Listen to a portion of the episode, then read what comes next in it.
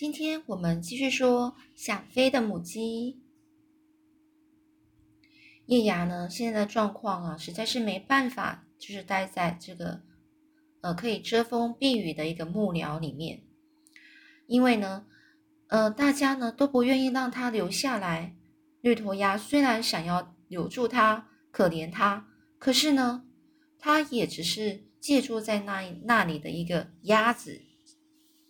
他也我没办法决定，就是他没有一个权利去决定说，嗯，就是叶芽可以留下来。所以呢，叶芽呢，纵使百般不愿，也不得不离开这个地方。在这个无处可去的情况下，他能去哪里呢？他只好蹲在杨槐树下，只看到这男主人呢推着单轮车在往鸡舍走去。叶芽。就不禁想起不久前自己被关在鸡笼里，那种每天期待鸡舍打开、被打开的心情，还有那看似近在咫尺却又遥遥不可及的院子。近在咫尺，就是它那个地方，那个东西很近，近到就在你眼前，却又遥不可及，却又遥不可及，就是它虽然就在你眼前，但是你又不可以到那里的一个地方。教育的，所以呢，当时呢，这叶芽虫没有料到自己有一天会真的来到这里，于是他又对自己说：“没什么好难过的，这对我来说已经算是第一个奇迹了。”所以叶芽呢，打起精神，他呢，抬起头看着这高耸露天的杨槐树，我一定要生蛋，到时就可以孵出小鸡了。没错。因为我还没有死，叶雅的肚子饿得咕咕叫，咕噜咕噜叫。这时候呢，女主人正好在院子里喂饲料。叶雅看到之后，忍不住吞口水，只觉得肚子更饿了。她再也无法忍受下去。我也要吃。说叶芽呢，突然站起来，朝着木盆飞奔过来。奇怪的是，她明明已经好几天没吃东西，也不知道哪里来的力量，但是呢。还没等到他靠近这个盆子里，这时候有一个声音出现了。鸭一个鸭子呢，用扁平的嘴巴毫不留情的一口咬住叶芽的脖子。你好大的胆子！由于脖子上没有羽毛，所以呢，叶芽差点痛得昏过去。还不快点滚！这鸭子啊，凶巴巴的赶走叶芽之后，把头呢埋进木盆里。开始大吃大吃的起来，而其他的叶子鸭子呢，也争先恐后的一涌而上，纷纷翘起尾巴，埋头的吃着饲料。只见整个木盆啊，被围得水泄不通，连一点空隙也没有。叶雅呢，就跌坐在地上，转头看到看向公鸡夫妇的木盆，尽管那里有足够的空间可以容纳它，但是叶雅却知道那根本就是痴心妄想啊。痴心妄想，就是他只能做梦啊！公鸡竟然连老狗的饭碗都敢抢，可见他有多贪心，又有多凶啊！至于老狗的饭碗呢，叶芽更是不敢有丝毫非分之想。非分之想，就是他根本不敢去想这个、这个不这种超越自己身份的事情。男主人从鸡舍推着单轮车走出来时。很惊讶的发现了叶芽，而正要到鸡舍取蛋的女主人也停下脚步了。女主人说：“他居然活下来了。”男主人也点点头说：“还真是命大，要不然把他抓回笼子嘞。”哦，对了，他不能生蛋，那干脆抓来吃好了。这叶芽突然之间啊，非常害怕。不过幸好男主人摇摇头说：“摇摇头，他才放心下来。”然后男主人摇摇头就说啦：“他已经病成这样，反正啊也撑不了多久了，要不然早晚也会被那黄鼠狼给叼走。”后来呢，他们已达成共识，决定放过叶芽。换句话说，叶芽暂时不用担心自己又被关进鸡舍这件事情了。尽管叶芽呢嘴里根本没吃到东西，却不由自主的做了几次吞咽的动作。吞咽动作就吞东西的动作。哎呀，我好想吃哦，肚子好饿哦。当他想到此时此刻鸡舍中的那些母鸡一定在忙着吃饲料时，更是饿到肠子都快打结了。不过，就算院子里的生活并不如想象中那么美好，但是叶芽依然对鸡舍是不屑一顾，连看都不想多看。叶芽就学着公鸡夫妇的样子，跑去挖掘肥料堆。其中，其实啊，对他想自己也不知道里面究竟有什么。呃，这是只见肥料堆下竟然藏着一条条不断蠕动的蚯蚓。观看那肥滋滋的模样，叶芽也知道这绝对是美味无比的佳肴。看起来他总算可以饱餐一顿了。突然，又有一个声音出现了。你敢动我的点心？母鸡突然冲过来，朝着叶芽的脑袋狠狠的啄下去。叶芽措不措不及防，也是来不及呀，只能一尖一边尖叫着一边后退。但是母鸡仍然非常生气的继续猛啄叶芽的身体，直到把它赶赶出院子。叶芽感到全身痛得要命，不过比起身体上的疼痛，更他难以忍受的是饥饿感。于是。于是呢，叶芽来到了菜菜园中，啄了几口几口绿油油的白菜。由于白菜上还凝结着露霜露珠，刚好呢可以拿来解渴。但是叶芽也知道，这地方真的不能再再待下去了，因为公鸡夫妇随时都可能追过来。叶芽走出菜体菜园之后，却突然发现，原来除了这里之外，四周全部都是一望无际的田地。换句话说，他根本不必留在院子里，无论走在哪里都能够吃到东西。哇！这个叶芽不由得抬起、挺起他的胸膛，站直身体，扯开嗓嗓门，开心的大叫起来。因为眼前这片田地啊是如此的辽阔，公鸡夫妇绝不可能全部占为己有啊！这叶芽一整天啊，就都在菜园里晃来晃去，一会抓菜虫吃，一会用爪子挖地，然后把肚子贴在地上，睡了个凉爽舒适的午觉。叶芽从来没有想过自己可以摆脱这个鸡笼的束缚啊，竟然可以做这么多事啊！由于这个鸭子呢，越过附近的山坡，一直到傍晚才回来，而公鸡夫妇的活动范围也仅止于菜园而已。因此，叶芽一整天下来几乎没有受到任何的干扰，他不禁感到满意极了。但天亮之后，叶芽又不免担心起来。我看还是要找到安全的地方才行啊！王鼠狼肯定会到这里的。叶芽为了寻找合适的过夜地点，在辽阔的土地间四处的寻找，却没有找到可以尝试的地方啊！叶芽无可奈何啊，只好又回到院子。院子的家族呢，已全部回到木寮内休息了，只有老狗独自在外面守着。当他看到叶芽再度出现时，一脸不高兴地走向他。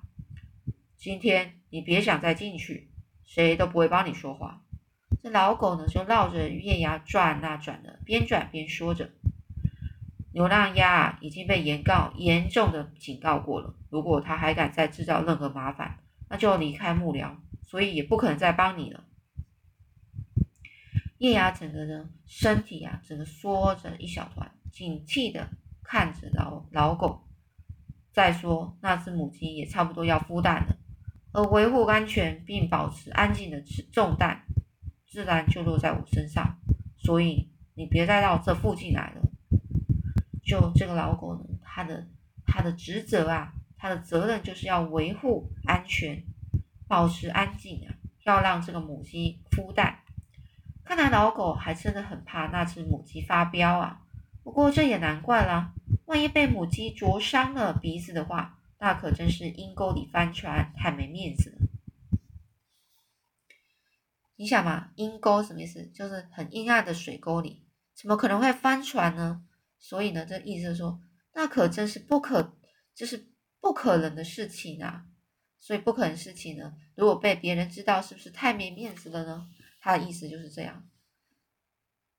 这叶芽就说啦：“可是除了这里，我没有地方可以去啊。”叶芽生怕触怒老狗，就是让老狗生气，他小心翼翼的说着：“其实他并没有奢望，就是没有办，没有去希望说能够进入木鸟类，只要能够让它窝在院子里的任何一个角落，并在老狗的保护下顺利度过这漫长的黑夜，就心满意足了。”但是呢，这老狗就说啦：“那也不行，母鸡想找个安静的地方孵蛋，所以我会越来越忙。看到没有？就在那里。”叶芽呢，顺着老狗所指的方向看过去，只见肥料堆附近长着一片茂密的竹林，看起来非常适合黄鼠狼在夜晚出没。再过几天，我连那边都要开始巡逻。唉，都把都这把年纪了，但是没办法，母鸡只信任我啊，所以你最好不要再出现了，不然它又生气发飙。也许是老了吧，我现在还真是很怕吵。老狗呢，长长的叹了口气。那叶芽呢说啦：“求求你啦，我保证绝对不会发出任何一点声音，连一根羽毛也都不会动，就让我暂时留在这里好吗？”不管是石墙下，或是院子里的任何角落都可以，而且我一定会比公鸡更早起来，趁它还没有发现时离开这里。这时候老狗就说：“你做你就别做梦了，那是不可能的。我这辈子一直都是坚守岗位的好守卫，绝对不会做出违背规定的事情。”叶雅就说：“为什么我就不能住在院子里呢？”就像那只母鸡一样，我也同样是母鸡呀。老狗就说：“哼，真是只愚蠢的母鸡，你怎么会有这种想法呢？”老狗皱了皱眉头。这时候叶芽就说：“呃，这老狗皱了皱眉头，继续说啦：母鸡也有不同的品种，难道你不知道吗？就像我天生要做守卫。”公鸡每天要去报晓一样，你也必须留在鸡舍里负责下蛋啊！你听清楚没有？是鸡舍，可不是院子，这就是规定。叶芽就说：“也许我不喜欢这规定啊，那该怎么办呢？”老狗呢，边摇头边说着：“少说废话啦。”于是他就回到了自己的窝里了。这叶子叶雅这才发知道老狗。非但不会帮助自己，万一不小心让他生气了，搞不好又会像今天早上一样被当众羞辱一顿。这时啊，叶雅不禁想起公鸡的话：“这里没有人欢迎你。”于是叶雅呢就转身离开院子，但是环顾四周，却又茫然茫然不知该去哪里呀，就非常茫然茫然茫然的意思就是。就是有点傻傻的，然后整个脑袋是空白的。这叶芽无奈之余啊，只好走到院子外的杨槐树下，开始用爪子挖地，想要挖出一个坑来，让自己至少能够有一个地方可以趴下去睡觉的地方。由于这里呢已经超出院子的范围，老狗也没有出手阻止叶芽，只是不停的眨着眨眼睛，盯着他的一举一动。叶芽奋力的挖着，也顾不得爪子上传来阵阵刺痛，只觉得满腔的悲愤已愤已沸腾到了极点，也只有满腔的悲伤啊，就是整个非常难过了。这里面呢，就这个叶芽就说，心里想，如果有办法的话，我真想离开这院子啊。这院子里的母鸡呢，自从在竹林中开始孵蛋后，除了偶尔跑到肥料堆抓抓些虫子吃之外，连菜园呢也没再进一步，没踏进一步。叶芽看着它全心全意孵蛋的样子，情绪也变得越来越低落了。叶芽想不起自己已经几天没生蛋了。虽然说以前在鸡舍时不愿意生蛋，但现在的情形已经大为不同了。不仅脖子上的羽毛都长了出来。身体也变得健康许多，他也好想赶快生蛋，可是却一点感觉也没有。完全没那种迎接新生命的到来，内心充满喜悦。就算独自一个人，一只鸡呀，也独自一只鸡也能过得很幸福的感觉。我有一个愿望，那就是孵出自己的蛋，亲眼看到小鸡诞生。不过，叶芽有时不免怀疑：莫非自己真的不能再生蛋了呢？他每次一想到这里呢，就会变得闷闷不乐的。如果生活中除了在这田野四处闲逛寻找食物外，整天都是无事可做的话，那这种日子又跟先前被关在鸡笼有什么不一样呢？于是呢，他又自己对自己说：“别再胡思乱想了，这对身体不好的。我一定能生蛋，一定会，只要找个合适的地方就行了。”叶芽呢，他不断的安慰自己。